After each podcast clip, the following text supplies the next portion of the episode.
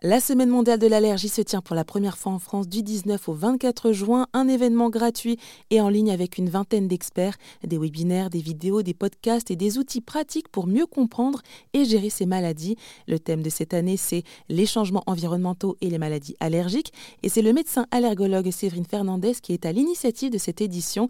Elle nous donne ses conseils si justement on a des symptômes d'allergie. Le conseil principal que je vais donner, c'est justement de consulter. Mmh.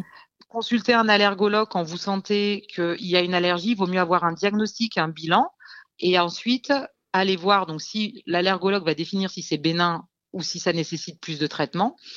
Et euh, si c'est bénin, votre médecin généraliste avec euh, les conseils, euh, quelques antihistaminiques, pourra prendre en charge. Il n'y aura aucun souci. Ils ont largement les capacités pour traiter les patients plutôt simples.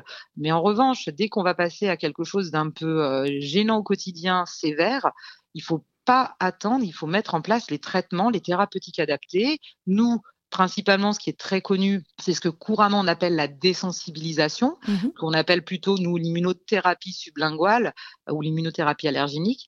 On va essayer de traiter pour euh, arrêter cette marche de l'allergie et pouvoir euh, remettre un petit peu, ben, on va dire, remettre le corps dans, dans, le bon sens. On va retravailler sur les anticorps qui agissent contre ces, ces, protéines de l'environnement pour leur dire, bon, ben voilà, quelle est la voie à suivre? Suis plutôt cette bonne voie en prenant un traitement sous la langue pendant deux minutes et qui va permettre de changer cette euh, réaction allergique. Mmh donc, euh, donc il faut aussi voilà consulter, c'est important.